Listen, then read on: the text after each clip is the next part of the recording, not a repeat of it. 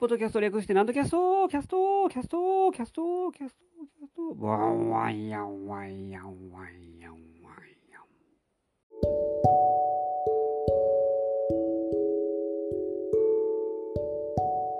はい、皆様ご機嫌いかがでございますか上方講談界の宮根誠司こと旭堂南斗でございます。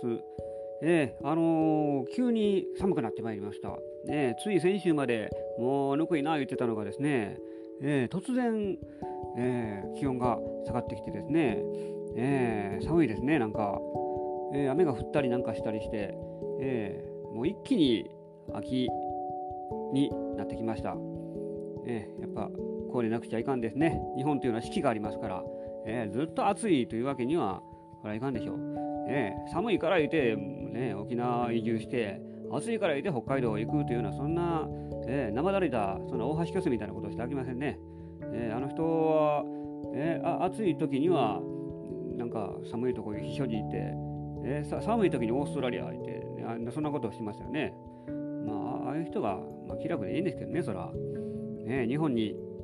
いる限りは、まあ、それはもう、えー、暑いも寒いもありますから、人生も同じです。ね、暑い時もあれば寒い時もある。いい時もあれば、そうでない時もある。ね、金が儲かる時もあれば、なんかこのラジオでよく金の話ばっかりしますよね、なんか。ね、貧乏人ほど金の話したがるんですね、やっぱりこういうのは。いかんですね。えっ、ー、と、そんなことを思いながら、あの、先ほどおやつをいただいておりました。お客様からもらった、いただいた、どら焼きを食べておりました。えー、コーヒーと一緒にですね、どら焼きを食べておりました。まあ、和菓子といえば、普通はお茶なんですけども、コーヒーもなかなか合うもんであります。えー、どら焼き、えー、日本でいう、すみません、ちょっとあの、テレビ見ながら見てますので、そのけんか喧嘩大阪でなんか路上で喧嘩してるって、えらこっちゃこれ、えー、いや、ああ、かんかんかん、ああ、やめてあげて。打席から引きずり寄る表現が信号待ちで、えー、えらこっちゃ。えー、ダメですね。喧嘩はダメですよ。喧嘩は、あねあすみません。はい。集中せよ話です。はい。あの、そんなことです。そう、パンパンケーキの話。あパンケーキじゃない。ジャパニーズパンケーキですよ。そのドラ焼きをね。えー、喧嘩の話じゃないですよ。美味しいです、やっぱり。えー、あの、コーヒーにも合うもんでありましてね。この、どら焼きというのは。ねえ、どら焼きが嫌いっていう人はあんまり聞いたことないですね。いや、そまあ中にはいるでしょうけどもね。あの、子供の頃に比べたら、私はもう大人になって断然やっぱりこういうどら焼きというのはもう大好きであります。私は甘いもん全般好きでありますから、ね、たまに差し入れもそうですし、なんか差し入れのお裾分けみたいなんでね、あの和菓子をいただいたりもします。え一回、え金つばとかもなんか、あれも差し入れかな、いただいた時ありまして、いやあれは、まあ子供にしたら、ああれ和菓子は、えー、ちょっとハードル高いなというような感じもしますし、えー、大人になって、なんかもっと味わい深い気がします。あのー何ですかね、まあ、もう見た目は本当に甘そうな、いかにも甘ったるそうな感じなんですが、全然とんでもないですね。こう食べてみたら、もうイメージと全然違います。すごい上品な味わいでですね、すっきりした感じで、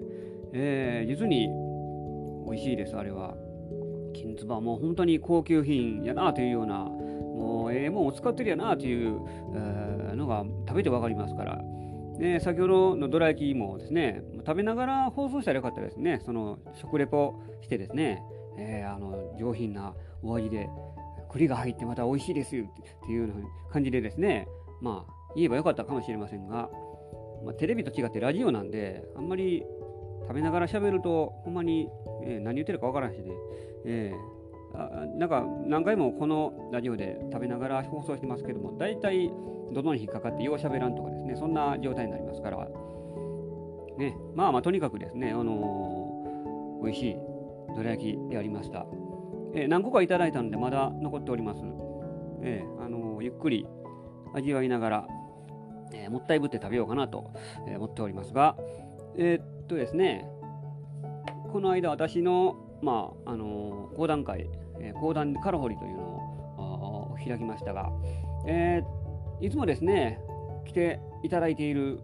うちの姉が、あ今回に限ってだと思いますけども、えー、なぜかあ来なかった、連絡も何もなかったので、いつも予約っていうかですね、明日行くからね、みたいな感じで連絡くれるんですけども、今日は何もなくてですね、忘れてんのかなと思って、まあ、あの始めたんですが、本当に来なくて、おかしいなってな感じでですね、えー、まああの、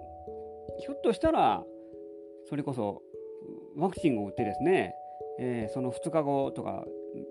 それぐらいだから倒れてんのかなと思って、えー、人の行動をちょっとチェックしてしまうんですね、ああいう時って。えー、普段来てくれる人が来てくれないとなるとですね、ちょっと心配になるというか、えー、どうしてんのかなというような感じで、えー、ついついちょっと行動をあのリサーチしてしまうところもあるわけです。えー、見てたら、前日に落語会行ってたみたいで、多分先之助さんの会だと思うんですけども、えー、終わってから、えー、なんか喫茶店で、えー、落語会のお友達と喋って喋って、えー、お菓子を食べてたというふうな感じのツイッターが載っておりまして、で、私の会の当日、えー、来てくれなくてですね、おかしいなと思って、その日の夜に投稿したのが、カレーの画像が残っておりました。やっとこのカレー食べられたというね、えー、どういうことや？え？カレーはええねん。わしの会来てくれ。なんで来てくれへんねん。あまあ、いつも来てくれるから、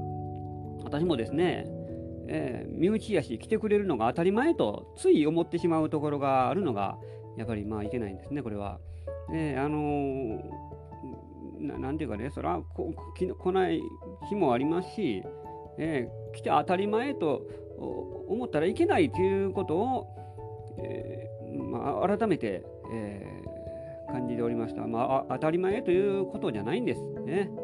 向こうにも用事があるでしょうし、そら。ねそらじ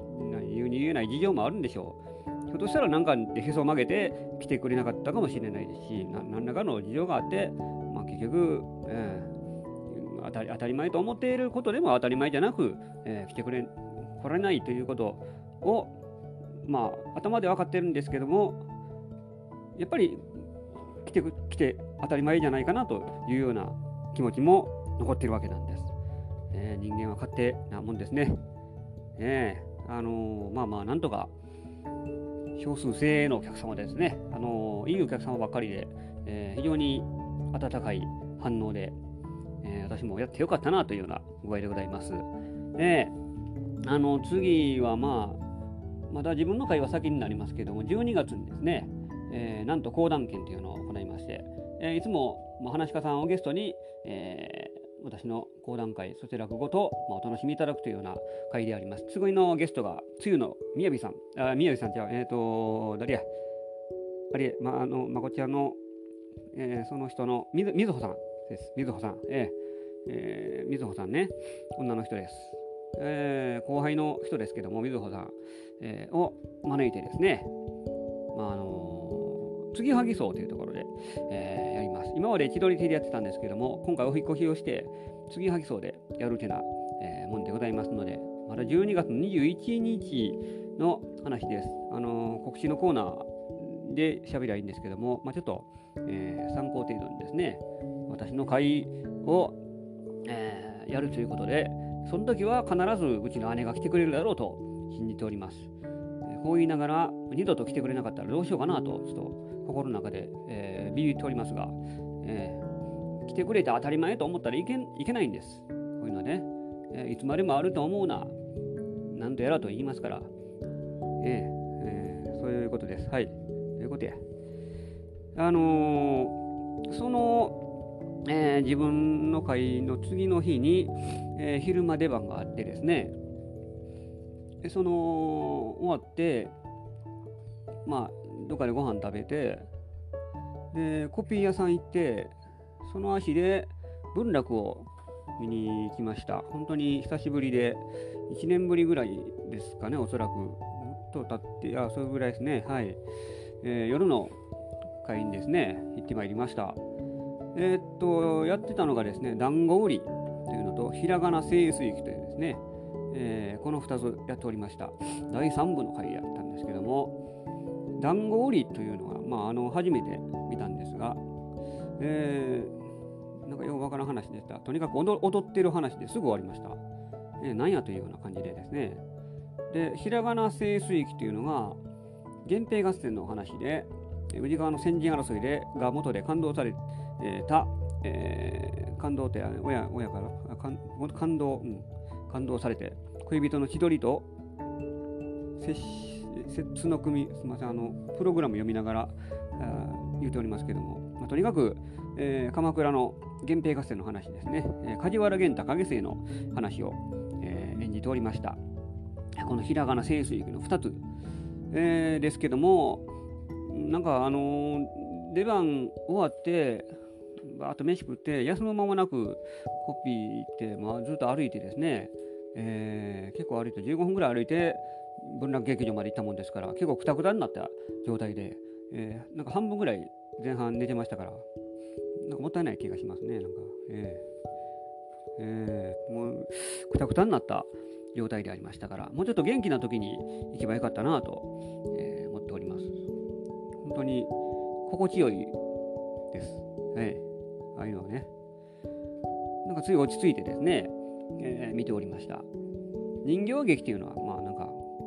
私は好きなもんでこういう文楽も、あのー、暇があればなんとか行くようにしております。まあ、前も言いましたけども歌舞伎はちょっと苦手ですけども、えー、人形料理が私はまあ結構可愛げがあって面白いなと思って、えー、見ております。まあ、あの久しぶりに、えー、見に行きましたがこういう、えー、のもまあ、うんあのー、最初は勉強のつもりで行ってたんですけどもまあやっぱり見れば見るほどこういうの面白いもんで気がつけば、えー、また行こうかなというような具合でですね足を運ぶんです。でその時も終わってからまたどら焼き食べたんで、えー、どら焼き三昧です最近あのお菓子が止まらない、えー、秋の何ですか？秋ですね。はい。えー、あのフリーペーパーを今読んでおります。大阪メトロのねあの駅に置いてあるオムレツオムレツというやつを読んでおります。これもあの大体グルメ情報が載っておりましてスイーツの、えー、話も載っております。お店のですね、え、ホットサンドとかあります。ホットサンドじゃない、え、フルーツサンドですね。そうそうそう。あれいっぺん食べてみたいんですね。フルーツサンドえ、あのー、卵サンドはですねこの間なんかすごいめちゃくちゃボリューム満点の卵サンドをいただきましたけどもフルーツサンドはまだ1回も食べたことないんでいっぺん食べてみたいですね。えー、おやつも結構奮発して、ま、頑張ってちょっと買って食べようかなと、えー、っておりますけどもどんな感じなんですかねやっぱりああいうクリームたっぷりのですね中に、えー、果物が入ったもう見た目だけでも十分、えー、よだれが出てきそうな、えー、もんです。はい、フルーツサンド。うん、差し入れでフルーツサンドややめてきます。はい。なんか、はい、えー、そうです、そうです。あのー、これが港区のですね、その情報が今載っておりまして、えー、これだいぶ前のあれですけどもね、大阪港、弁天町とかですね、あの辺の、えー、地域はですね、結構海にちなんだ地名が多いそうであります。港区、浪分け3丁目、磯路2丁目、夕凪1丁目、後世3丁目、港に晴れ、晴れのち雨の晴れですね、えー、3丁目。こういう地名が多いのはなぜかという、えー、ことを書いております。気になりますね。えー、言いましょうか。これ載ってるのはですね、浪よけというのがありますけども、江戸時代に今の安治川の土砂を積み上げて作られた人工の山、波置山から来ているそうであります。でまた、夕凪というのは、とてもこれロマンチックな響きを持つ地名でありますけども、大阪港の築古工事に活躍した作業船夕凪丸に由来の説や、えー、またあの橋の名前から取ったという説もあります。でまあいろいろ書いておりますけどもこの辺の地名というのも、まあ、一つ、えーまあ、この辺に限らずですね地名の由来というのもまあ調べたら面白いもんであります。時々、えー、なんか記念碑みたいなのもありますけどもちょっと手を足を止めて、えー、読むこともあります。そんなことを考えながら結構もう話バラバラの話ですけども全然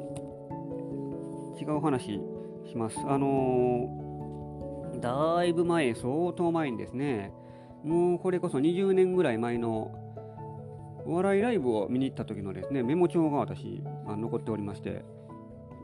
パラパラっと読んでおりました。あのー、懐かしい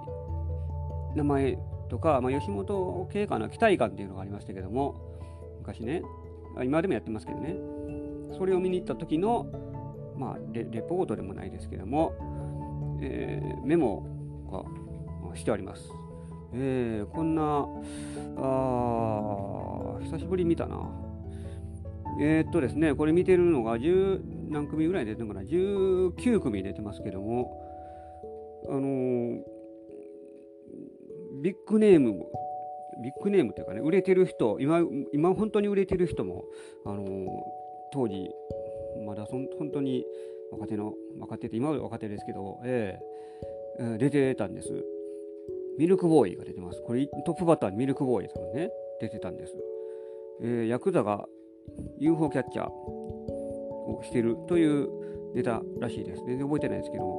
えー、なんかわからへんな。こんな漫才かな多分漫才やと思います。その時のミルクボーイって全然どんな人かも覚えてなかったです。本当に M1 出てからこれがミルクボーイかっていう感じで名前だけはしてたんですけども、えー、ミルクボーイの、えー、ネタをですね。あと学天則とか銀シャリが漫才やってました。あれは印象に残ってますね。漫才。97年？あ違うなこれは。えー、漫才。やってました。本当にしゃべくり漫才な感じで。当時でもすごいあの爆笑でした。このライブでも1番、2番ぐらいかなという感じでですね、すごい、えー、ツッコミがうまく広げて笑わしだと、すごい偉そうに私メモして書いてますけども、えー、銀シャリ、バイク、川崎バイク、えー、この人も今、東京で、まあ、活動されてますけども、えー、何のネタかなんかわからない自分で書いてても自分でよくわからんような感じでありまして、クロスバー直撃とかでね、ドクター・ハインリッヒ、ね、今、あの、女性の漫才師の方ですね。あと、これが、ああ、こんな人いたなっていうの、ウラ・ブラウンっていうのがね、漫才されたんですけども、えー、見てたら、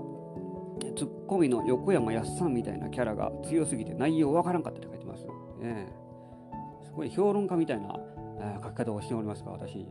えー、このウラ・ブラウンっていうのが、実は、えー、今の町浦ピンクさんが当時組んでいた漫才だったんです。はい。それなんとなく覚えております。で、この横山やすさんみたいなキャラが強すぎてというのがその町浦ピンクさんやと思います。はい。えー、あのー、このライブはそこそこ、あの、まあ、腕腕のある人らが出るライブでしたので、当時から結構やっぱり、えー、受けてた笑いはあったコンビやったと思いますけども、それからピンになってですね、あの方、全国ツアー回って、えー、それこそ、えー、何ですか、あの、サンゲーホールでもこの間ね、やってましたから、えー、もう、そう売れっ子ですよ、あの方。えー、テレビとかにも時々出てますし、えー、結構面白いので評判ですからね、えー、町浦ピンクさん、喋ったことはないですけども、えー、見た目怖そうな人ですけどもね、中身は本当に、えー、いい人ですから、えー、そんなことを書いております。えー、お笑いがこの当時は、まあ、好きというか、まあ、私もちょっとお笑いかじてかじってたもんで、えー、まあ、そういうので研究をしていたという具合でございます。えー、当時はそのお笑いのライブを見に行って今は文楽を見に行くという全くなんかなんですかね。両極端えなんていうかな。両えー、わからん。あのはい。まあまあ全然経緯は違いますけどもね。まあこの生でこうやってライブを見に行くというのは、まあ、一つ大事なこと。でもあります私にとっては。ね、お客様が普通に私の講談会見に来てくださるように私も普通にそういうお笑いライブなり、ね、こういう文楽を見に行ったりするわけであります。こうして、えー、インプットをしてそれを、まあ、自分の芸に生かせたらいいなと思ってでその上で今日はですね、えー、久しぶりに講談やろうと思ったんですけども、時間がなくなったので、もうやめとこうかな。ジャイアント馬場の入門の話をですね、えー、しようかなと思っても、なんかこう、うだうだ、しょうもない話ばかりしてると時間が経ってしまいまして、えー、あのー、まあ、うん、どうしようかな。やめとこうか。ちょっとだけやりますか。ちょっとだけ、えー、触りの部分だけ、あの私が何回かやったことあるジャイアント馬場のお話、えー、新作講談であります。ちょっとだけ聞いていただきましょうか。こんな感じでございます。東洋の巨人と言われたジャイアント馬場こと馬場翔平。昭和13年、新潟は三条市に生まれた。えー、小さい子供だったがめきめきと大きくなり、10歳の頃には身長が175センチにもなっていた。とにかくスポーツが好きで、母ちゃん、なんだい俺、野球やりたいんだ。ああ、そうかい。じゃあ、町の野球団に入りな。でも、翔平、うちの八百屋の手伝いはサボっちゃダメだよ。毎朝リヤカー引いて、朝一の用意してもらうんだから、分かってるよ。学校に行く前にいつもやってることだ。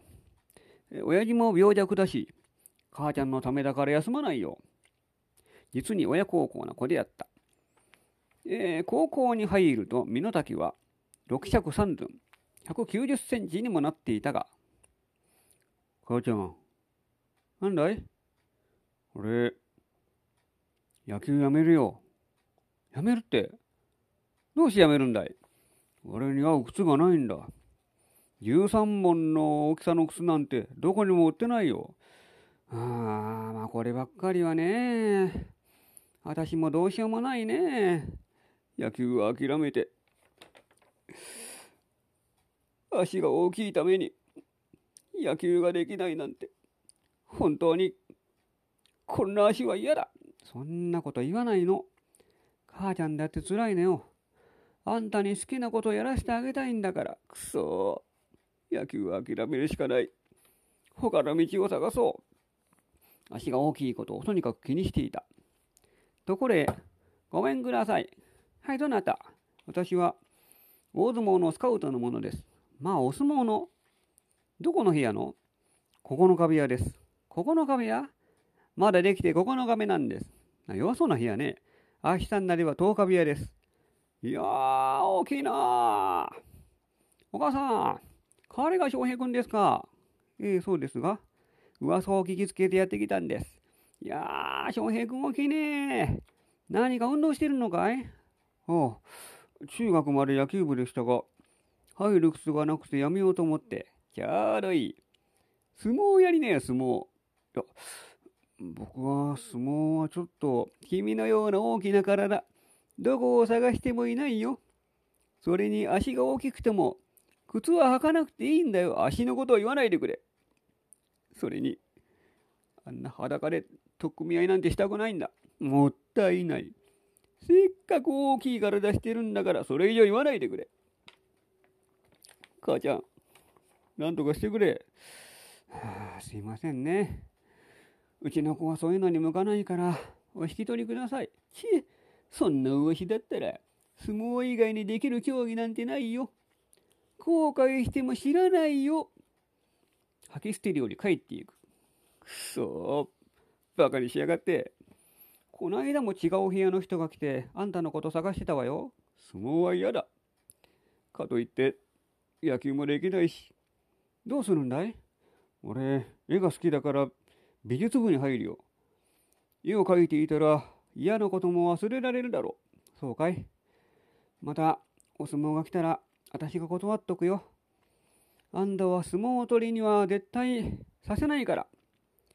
兵兵は足が大きいことをとにかく気にしていた。さあ、こんな兵兵がこの後どうやってプロレスラーになるのかという話へと続くのでございます。ジャイアント馬場の生い立ちのお話でした。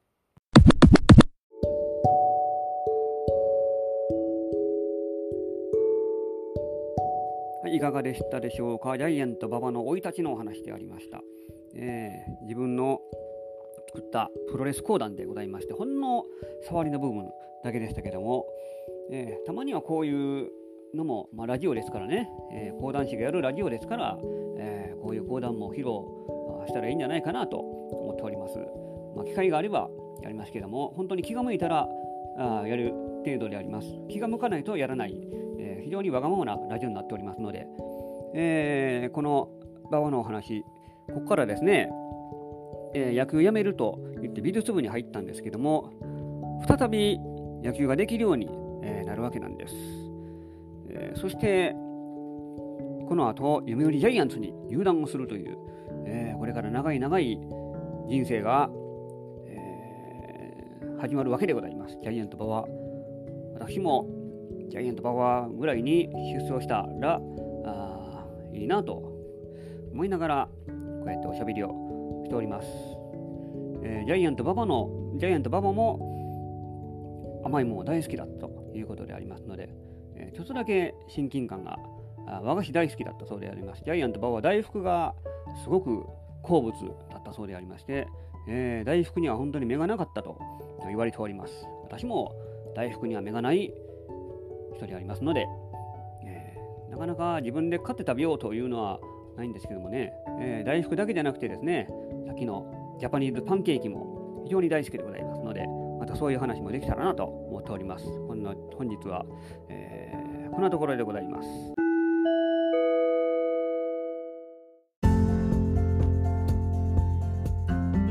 なわけで今週もお送りしてまいりました、ランドキャストでございます。この番組では皆様からのご意見、ご感想、ご質問を募集しております。私のオフィシャルホームページ、極道なんとオフィシャルホームページに問い合わせフォームがございますので、そちらにお寄せくださいませ。お待ちしております。で、告知がございます。12月5日、で日曜日ですけども、午後3時から、宝塚講談を楽しむ会という、えー、講談会を行います。会場が阪急中山観音駅降りてすぐのカフェミューズというところで行います。私が一人で、まあ、2席、えー、古典の講談1席と、してプロレス講談を1席披露いたします。えー、ジャイアント馬場のお話、先ほどしましたけども、えー、この回ではちょっと違う話をまたしようかなと考えておりますので、ぜひお越しくださいませ。だいたい1時間ぐらいの会になっております。料金が2000円です。お越しくださいませ。で、もっと先になりますけども、先ほどちらっと言いましたけども、12月21日、これが火曜日です。午後7時からなんと講談券を開催いたします。会場が継ぎはぎ荘というところです。南森町から歩いて7、8分のところにあります。私が2席とゲストにつゆのみずほさんをお迎えして